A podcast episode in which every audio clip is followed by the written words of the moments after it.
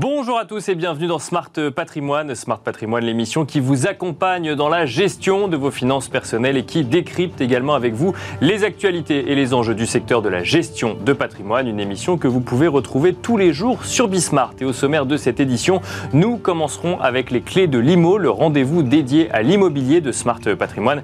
Et en l'occurrence, nous aurons le plaisir de faire dans un instant le bilan de l'année 2022 avec Yann Géano, président de La Forêt France bilan euh, en demi-teinte hein, finalement de ce marché immobilier avec peut-être deux grands moments phares dans l'année. Une première partie de l'année très dynamique et une deuxième partie de l'année un peu plus complexe. Nous verrons cela dans un instant et nous enchaînerons ensuite avec Enjeu patrimoine, un enjeu patrimoine consacré cette fois-ci à la gestion de son patrimoine lorsque l'on est expatrié. Que faut-il avoir en tête euh, lorsque l'on est expatrié pour gérer son patrimoine? Une question que nous poserons à Laurent Lefebvre, associé gérant chez Perenity, qui sera avec nous en plateau, mais aussi à Nicolas Seignol, directeur directeur Equance en Espagne, qui sera avec nous en duplex depuis Barcelone. On se retrouve tout de suite.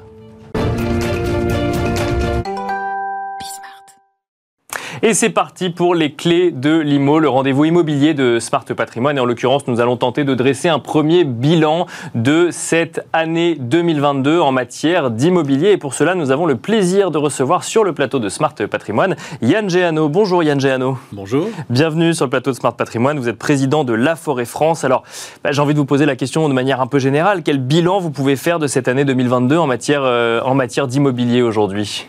L'année 2022 aura été un, grand cru. C'est la, deuxième meilleure année de, tous les temps en volume de, en volume de transactions. D'accord. Malgré, malgré ce que beaucoup euh, prédisaient sur les prix, sur les volumes, sur l'accès euh, au crédit. Une année euh, qui s'est en effet divisé en, deux morceaux, pas tout à fait deux semestres.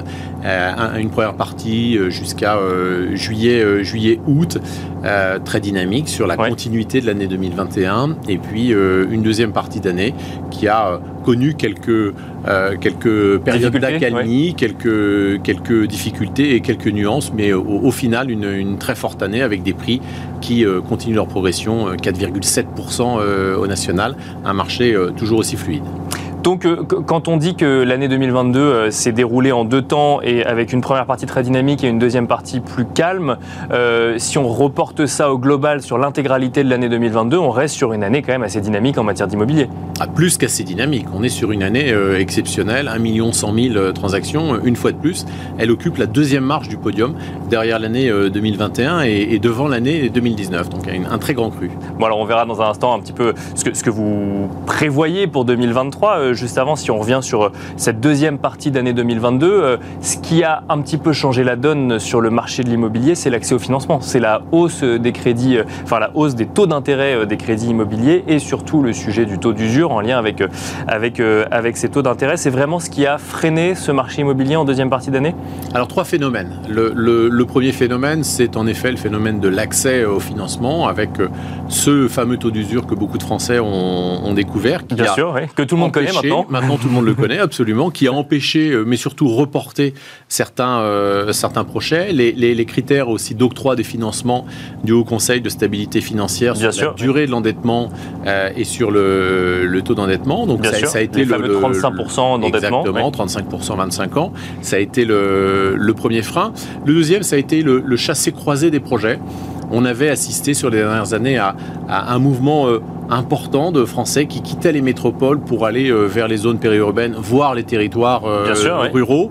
Et on a observé sur ce deuxième semestre qu'on en a finalement maintenant autant de Français qui reviennent ou qui viennent des territoires euh, métropolitains à l'extérieur des métropoles ou ruraux pour gagner le cœur des centres-villes. Parce que quand on fait sa calculatrice, avoir une maison à, 50 km d'une métropole, c'est une deuxième voiture, parfois même une première, des frais d'énergie qui sont plus importants, un accès aux loisirs, au transport, aux services publics également différent. Donc ça c'est le deuxième phénomène. Donc on ne quitte pas les villes, c'est ce que vous nous dites, finalement. On, les quitte. Euh, mais moins que ce qu'on attendait. Mais, certains y reviennent euh, également, et c'est notamment le cas des, jeunes de moins de 35 ans qui voient un tremplin pour leur vie euh, personnelle et professionnelle. Et puis le troisième phénomène, c'est le grand écart des prix, avec des prix qui ont continué à progresser, près de 5% d'augmentation sur le, territoire national. Et malgré cela, des métropoles, Paris, Lyon, Bordeaux, qu'ils voient leur, leur prix baisser sur, sur un an. Bien sûr. Cette fameuse maison en environnement rural qui a vu son prix baisser également sur un an.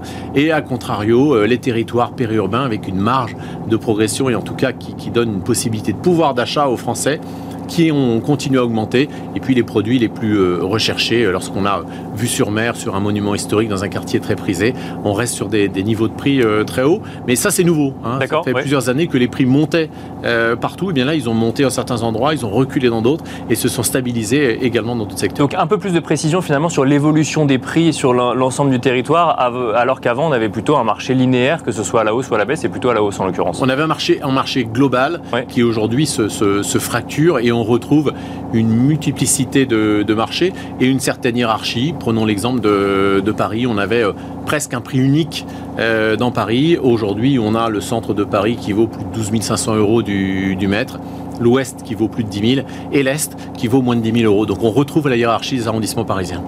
Une question, alors le, ce qui fait le prix, c'est quand même la rencontre entre l'offre et la demande. Euh, derrière ce sujet prix, qu'est-ce que vous avez pu constater en 2022 justement sur l'évolution de l'offre et l'évolution de la demande? Si on commence par l'offre, justement, cette fameuse maison euh, en dehors de Paris, en milieu rural, est-ce qu'il y a plus ou moins d'offres qu'avant par exemple? Alors l'offre s'est reconstituée, euh, là également pour, pour plusieurs raisons. Tout d'abord des délais de vente qui se sont légèrement allongés. On a pris deux jours de plus sur l'année 2022. Euh, on reste quand même en dessous des 90 jours largement. On est en dessous de 3 mois pour vendre un logement en France. Oui. Euh, en 2015, on était à 4 mois pour donner. Euh, deux jours, ça ne change pas non plus radicalement une négociation ou un projet. Change pas, mais, mais ça fait une offre qui, euh, qui se, se consolide euh, légèrement.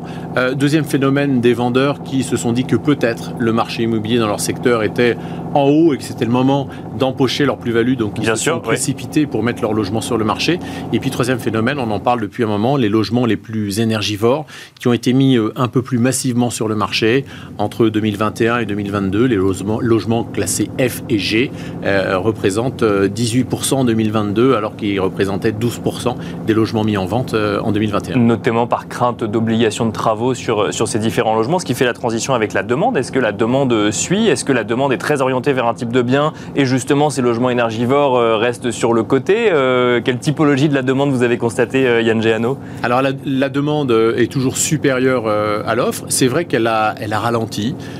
Une proportion importante de Français s'est mis en, en stand-by, s'est auto-censuré, notamment au sujet du financement, en se disant je verrai plus tard peut-être quand je me serai constitué un apport ou quand les banques seront, euh, seront plus clémentes. Et puis la demande, là encore, c'est modifié. On n'est plus euh, uniquement sur euh, cette maison en environnement rural, on va sur un appartement avec un extérieur en territoire périurbain et on regarde de nouveau l'investissement locatif, bien que l'année 2022 ait été un peu marquée par un retrait de l'investissement locatif. Alors justement, le, le, sujet de l'inflation revient évidemment souvent sur les sujets qu'on traite dans cette émission. Quand on parle d'immobilier, alors euh, cette progression des prix, finalement, on se rend compte que l'inflation n'a pas un, impact direct sur un prix d'achat ou un prix de vente. En revanche, sur un loyer, ça peut avoir une incidence. Comment est-ce qu'on intègre ça quand on est euh, futur acquéreur ou qu'on réfléchit à une stratégie immobilière? La première chose, c'est que 70% des projets immobiliers euh, sont des projets contraints ne sont pas des projets de, confort. Un enfant euh, supplémentaire qui arrive dans le foyer, une séparation, euh, une mutation, une succession. Donc on se doit de réaliser le, projet immobilier. Donc l'inflation est, neutralisée euh, dans, ces conditions-là. Et puis la deuxième chose, c'est que les Français ont quand même une, brique dans le, dans le ventre, souhaitent être propriétaires de leur résidence principale, d'une résidence secondaire, d'un investissement locatif. Donc lorsqu'ils font leur, leur ils regardent plutôt le moyen, voire le long terme, mais ils ont des certitudes autour de la pierre euh, valeur refuge qu'il a démontré sur les décennies, euh, la décennie passée. Donc peu d'impact aujourd'hui euh, sur l'accès à proprement parler euh, au logement. En revanche, sur la rénovation euh, énergétique et sur le choix du logement, euh, là, les, Français s'y intéressent de plus en plus. Alors justement, si on, si on prend ce sujet rénovation énergétique, qu'on le met en regard également des délais un petit peu plus longs que vous avez mentionnés, des deux jours, d'un coût du financement qui est un peu plus élevé. Alors effectivement, depuis quelques jours maintenant, ou quelques heures même, on sait que ce, ce, taux d'usure devrait temporairement être ramené à un calcul mensuel, ce qui devrait permettre aux banques de, de, de, de relever un petit peu plus facilement les taux de crédit immobilier et donc de redonner un petit peu de fluidité, fluidité au marché. Mais concrètement, est-ce que la période est un peu plus propice à la négociation, par exemple, quand on est acquéreur? Alors la période est, propice, les négociations s'établissent autour de, 4,5% en moyenne sur tout le territoire national à, fin 2022. Lorsqu'on a un logement euh, hautement énergivore euh, G euh, essentiellement, on peut ajouter 5% pour les appartements et parfois jusqu'à 10-15% sur les maisons qui nécessitent des, travaux, des travaux importants. Encore faut-il que le vendeur soit conscient des réalités de marché, ne, ne, campe pas sur ces, sur ses positions. Ou sur une estimation de 2019, par exemple, euh, qui, qui, lui aurait fait miroiter un prix de vente plus haut que ce qu'il pourrait avoir aujourd'hui, par exemple. C'est notre travail, en effet, de, de, rapprocher d'un côté les prétentions d'un vendeur des réalités du, du, marché et de l'autre côté d'accompagner un acquéreur vers un projet euh, d'acquisition qui sera nécessairement différent de celui qu'il aurait pu réaliser il y a deux ans. On, l'a découvert euh, récemment, Yann Géano, le taux d'usure, je le disais il y a un instant, va être calculé mensuellement de manière temporaire. Est-ce que ça ouvre des perspectives pour cette année 2023 euh, en matière d'immobilier? Oui, c'est une demande qu'on était euh, nombreux, que moi-même que je, portais depuis, euh, depuis plusieurs mois. on attend d'autres évolutions. Ça va en effet permettre de le lié euh, euh, à, la, à la réalité. Ça va permettre aux Français de, de, financer leur logement. Ça va nous permettre de jouer notre rôle euh, sur les négociations. Il y a d'autres choses qui devraient être également bougées. le taux d'endettement HCSF ne tient pas compte du patrimoine, par exemple, des, Bien sûr, des, candidats à l'acquisition. Certains candidats CSP plus, plus, plus pourraient également dépasser les 35% sans être en situation de, de surendettement. En tout cas, c'est une demande de la profession. Après, pour l'instant, on est toujours à 35%, mais euh, vous, vous militez pour que potentiellement on puisse dépasser un petit peu ces 35% dans un environnement de taux un peu plus élevé. Exactement, qu'on soit sur du cas par cas pour certains profils. Là encore, l'objet n'est pas de surendetter les Français sur l'immobilier, mais euh, sur des, familles plutôt euh, CSP+, de, de pouvoir leur permettre de dépasser ce 35%, notamment pour faire de l'investissement locatif et pour alimenter un marché qui est aujourd'hui extrêmement restreint, un parc locatif privé restreint. Et rapidement, Yann Géano, alors je sais que vous n'avez pas de boule de cristal, mais doit-on s'attendre à un volume de, transactions en baisse pour 2023 et doit-on s'attendre à des prix qui continuent à reculer dans certains cas en 2023 Alors c'est le moment de se livrer en effet au, pronostic. Euh, je n'aime pas trop le faire. Sur les, sur les volumes, certainement qu'on va quand même avoir euh, un, premier trimestre euh, où la transaction va être un peu plus grippée, donc il est vraisemblable qu'on passe sous le niveau de, du, du, million de transactions, ou en tout cas autour du niveau de million de transactions sur l'année 2023. Sur les prix, je crois qu'il faut euh, regarder un marché non plus dans sa globalité, mais regarder de manière euh, fragmentée. Certains territoires vont baisser euh, fortement, d'autres vont se maintenir, d'autres vont continuer à, progresser. Donc on va dire qu'on sera entre, pour moi, entre plus 2 et, moins 3 sur les prix quand on fera l'addition selon l'assortiment qui aura été vendu fin 2023. Merci beaucoup Yann Géano d'être venu sur le plateau de Smart Patrimoine commenté donc cette année 2022 en matière d'immobilier. Je rappelle que vous êtes le président de la Forêt France. Merci beaucoup. Merci. Et merci à vous. Et on se retrouve tout de suite dans Enjeu patrimoine.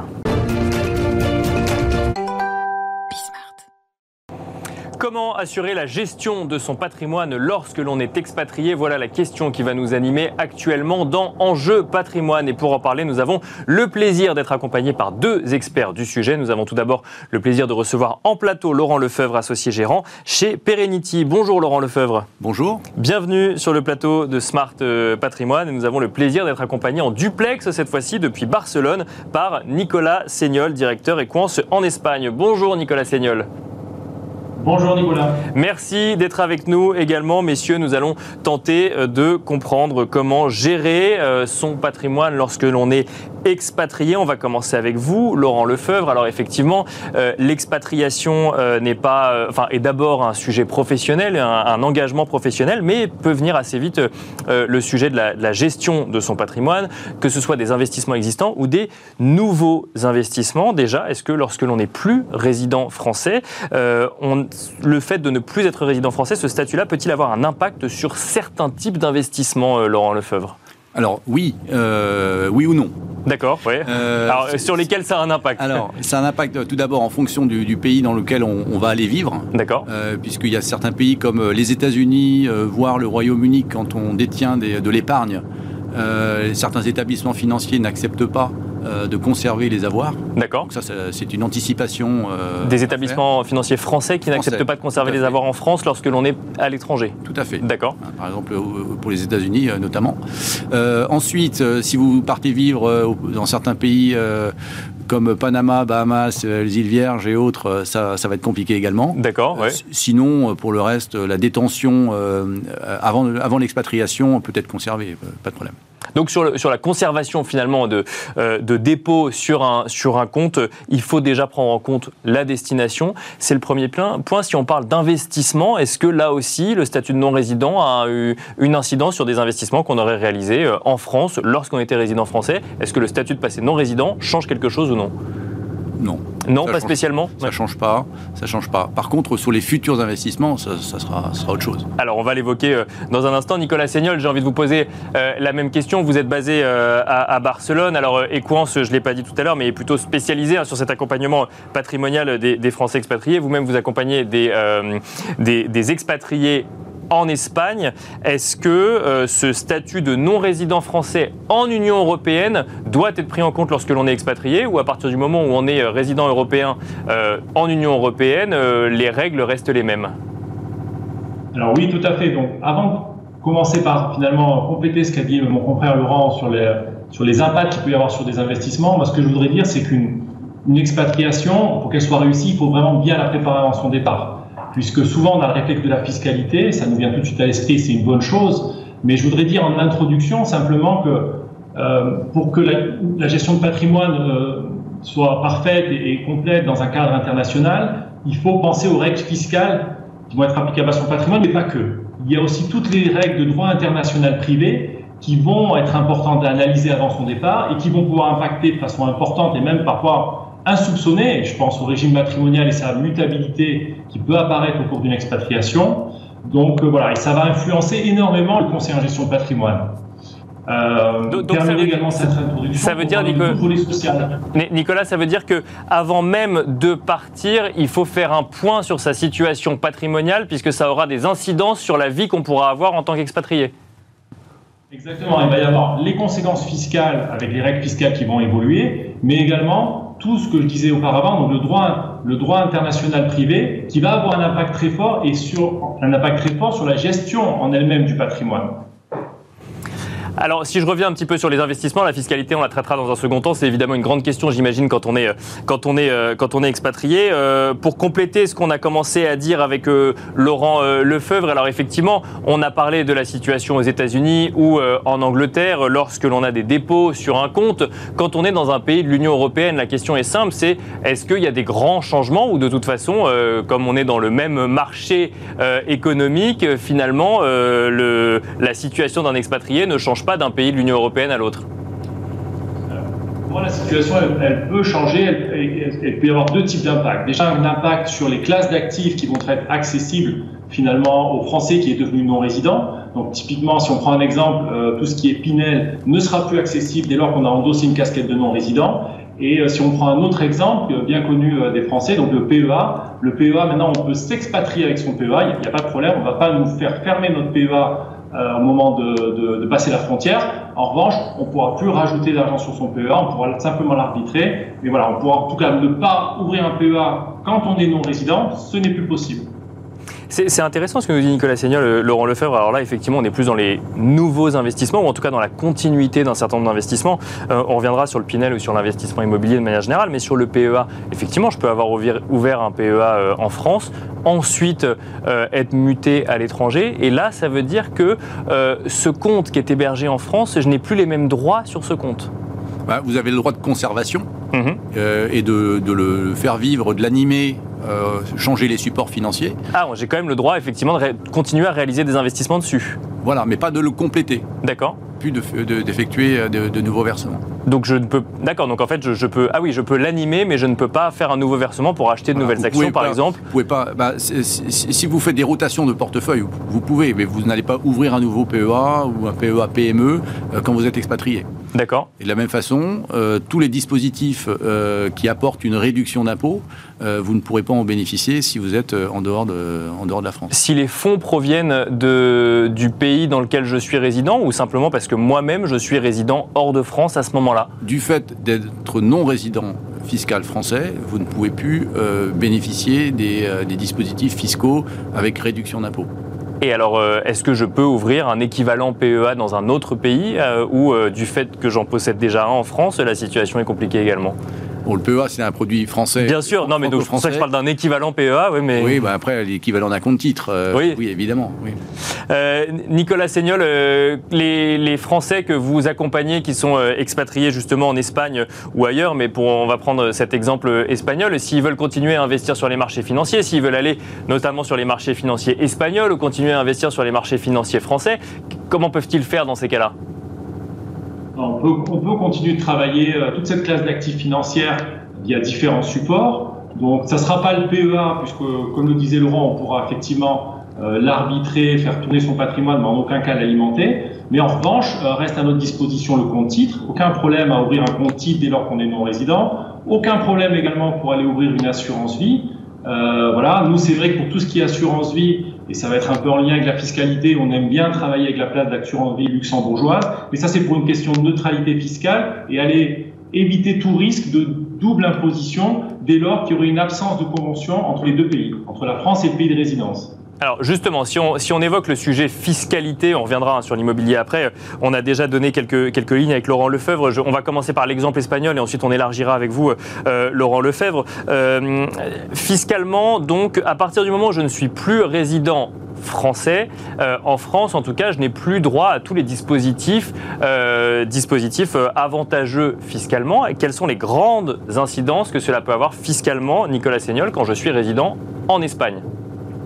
Alors on va perdre quelques avantages, c'est vrai, on va pas avoir accès aux mêmes euh, packages euh, fiscaux que les Français. En revanche, d'un point de vue fiscal, un point très important à noter qui différencie fondamentalement euh, les Français résidents des non-résidents, c'est sur tout ce qui est revenu de capitaux mobiliers, on va être exonéré de prélèvements sociaux. Voilà. Donc ça, c'est un point important à dire. Par exemple, si sur des dividendes de source française sur, laquelle, sur lesquels on aurait fait l'option de la flat tax à 30%, on va subir une fiscalité à la source française, dès lors qu'on est non-résident, sur ces dividendes de source française, que de 12,8%. Les 17, euh, les 17,2% restants, les deux, donc on arrive à 30%, euh, ne, seront, ne, seront pas, ne seront pas demandés. On n'aura pas à payer ces prélèvements sociaux. Et aussi, je rajouterais que sur cette catégorie, donc de, de, sur les revenus dits financiers, par exemple, tout ce qui est plus-value mobilière, une plus-value mobilière réalisée par un Français sur le sol français, quand il se trouve en situation de non-résidence, ne sera pas taxée. On sera complètement exonéré de cet impôt sur le sol français. Mais attention, il faudra bien ensuite regarder à la loupe quelles sont les conséquences fiscales dans le pays de résidence de la perception d'une plus-value mobilière en prenant de l'étranger. Est-ce qu'elle sera taxable ou est-ce qu'elle ne sera pas taxable? Voilà. Elle peut être taxable. Ah bien sûr. Alors qu'on était alors qu'on était propriétaire en France, qu'on a été expatrié, qu'on a vendu ce bien en France, on peut être taxé dans le pays dans lequel on est que de passage, si je puis dire, on est résident quelques années. On n'est que de passage, mais on est résident. Il y a beaucoup de pays qui, comme la France, taxent les revenus et le patrimoine mondial dès lors qu'on est résident. C'est le cas de l'Espagne, mais ce n'est pas le cas de tous les pays. Laurent Lefebvre, euh, si on élargit un petit peu, là on a donné le, cas espagnol, si on élargit un petit peu, euh, qu'est-ce qu'il faut avoir en tête de manière fiscale, euh, très concrète, quand on est expatrié, quand on va être expatrié, qu'est-ce que ça peut changer pour nous en termes, en termes fiscaux le point essentiel, hein, c'est en effet l'absence de, prélèvements sociaux. Euh, c'est quand même 17,2%. Euh, Bien sûr. C'est quand même important. Mais ça veut dire quoi ça Si je reviens sur cet exemple, ça veut dire qu'il vaut mieux finalement réaliser des investissements sur les marchés financiers via un PEA, mettons, avant de partir à l'étranger et euh, ensuite de mettre ça en pause entre guillemets sur ce type de dispositif ou euh, que même si j'ai réalisé une vente sur mon PEA euh, ah bah non parce que je ne pourrais pas sortir l'argent pour le coup. Non voilà c'est ça. Donc c'est non mais c'est là que c'est important de poser la question. le, point c'est que si, si on, compte revenir en France c'est vrai que tout, tout placement financier de toute façon aujourd'hui est taxé de la même façon on parle de la flat tax 30%, y compris CGCRDS donc il n'y aura pas de CGCRDS du fait d'être parti euh, ce qui est surtout important, c'est d'épargner. D'accord. Euh, et les plus-values seront euh, exonérées de prélèvements sociaux si je vends pendant que mon expatriation. D'accord. Et surtout, et sans anticiper l'étape du retour, mais ça sera important de faire une cession y compris donc pour les, que les plus-values, soient exonérées de ces prélèvements sociaux. C'est ça, c'est ça surtout. D'accord, donc c'est plus en anticipation du retour si jamais je veux, j'ai besoin de, de ces sommes d'argent ou de ces investissements à ce moment-là. Voilà. Euh, en, matière d'investissement immobilier, pour le coup, est-ce qu'il y a des choses à avoir en tête? Est-ce que si je vous avais donné l'exemple des États-Unis tout à l'heure, c'est peut-être une fiscalité particulière, mais euh, euh, que, ce soit aux États-Unis ou ailleurs, en tout cas hors Union européenne, est-ce que ça peut être intéressant en tant que résident français, mais non résident, enfin pardon, en tant que citoyen français non résident en France, mais dans un autre pays, d'y réaliser dans le pays en question des investissements immobiliers alors, c'est toujours intéressant, certainement. Euh, après, il faut faire attention au, contexte local euh, du, pays euh, dans lequel on, vit. Est-ce que c'est intéressant de, réaliser un investissement? En tout cas, sur l'immobilier, si l'investissement est réalisé en France, un investissement immobilier en France, qu'on habite en France ou qu'on soit non résident fiscal français, c'est la fiscalité française qui s'applique. D'accord. y compris les prélèvements sociaux. Hein, parce que ce, dont on disait l'exonération de prélèvements sociaux, c'est uniquement sur les produits financiers. Mhm, bien sûr. Euh, donc ça ne changera rien. Ça ne changera absolument rien. Le, le, fait d'être non-résident ne change strictement rien euh, à la fiscalité sur les, euh, les revenus immobiliers ou les plus-values immobilières. Donc là, ça veut dire que même si je vends un appartement alors que j'habite aux États-Unis, ça ne changera absolument rien sur la fiscalité qui s'appliquera. C'est ce que vous nous dites. Exactement.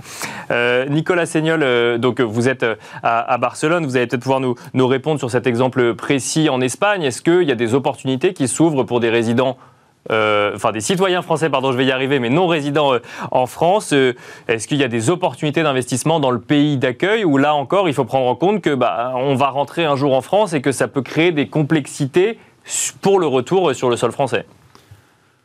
Bien sûr, avec plaisir, Nicolas, mais si vous le permettez, j'aimerais revenir sur l'exemple immobilier, la fiscalité, puisque pour, bien être complet pour, pour nos auditeurs, c'est vrai que là, on pointe quand même du doigt quelque chose qui n'est pas très positif d'un point de vue fiscal pour les non-résidents, puisque les, règles fiscales applicables, effectivement, prévoient donc un, taux fixe 20% euh, dès le premier euro et qui montera à 30% dès lors qu'on réalisera plus de 26 000 euros de revenus sur sol français par an. Ça, c'est pour la partie impôt sur le revenu. Donc, on voit que contrairement à un résident qui sera taxé sur son TMI plus prélèvements sociaux, bah, dès le premier euro, on va déjà payer 20% au niveau de l'impôt sur le revenu. Mais une chose fondamentale qu'il faut savoir, c'est qu'il y a vraiment une dichotomie de traitement entre les Français qui sont non résidents Union européenne avec ceux qui sont euh, résidents en dehors de l'Union européenne. Puisque d'un point de vue de l'impôt sur le revenu, les règles n'ont pas changé. On va rester sur son taux de 20% qui montera 30% au-delà de 26 000 euros de revenus par an. Mais en revanche,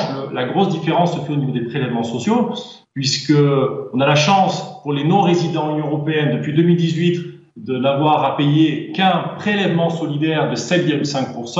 En revanche, pour nos compatriotes qui sont, euh, prenons l'exemple de Singapour, donc hors Union européenne, la sanction est assez lourde puisque pour quelqu'un qui aurait plus de 26 000 euros de revenus, il serait taxé marginalement à 30% sur l'impôt sur le revenu, plus 17,2% de prélèvements sociaux. Donc là, clairement, il faut faire attention quand on est à l'étranger, quand on veut continuer à réaliser des opérations immobilières, il y a vraiment un intérêt à, continuer à le faire, j'en suis, suis, suis, le premier convaincu, mais il faut faire attention quand même sur quel type d'actifs on va investir pour ne pas être trop pénalisé par la fiscalité. Merci beaucoup euh, Nicolas Seignol. Il y a encore pas mal de questions que j'aurais voulu vous poser à tous les deux, mais on n'aura malheureusement pas le temps de le faire. Nicolas Seignol, je rappelle que vous êtes directeur Equance en Espagne. Merci également Laurent Lefebvre qui est avec nous en plateau. Je rappelle que vous êtes associé gérant chez Perenity. Merci à tous les deux de nous avoir proposé une première introduction finalement sur la gestion de patrimoine tout en étant euh, expatrié. Euh, j'espère qu'on aura l'occasion de rééchanger ensemble pour comprendre un petit peu plus en détail tous ces mécanismes. Merci à vous également de nous avoir suivis et je vous donne rendez-vous très vite sur Bismart.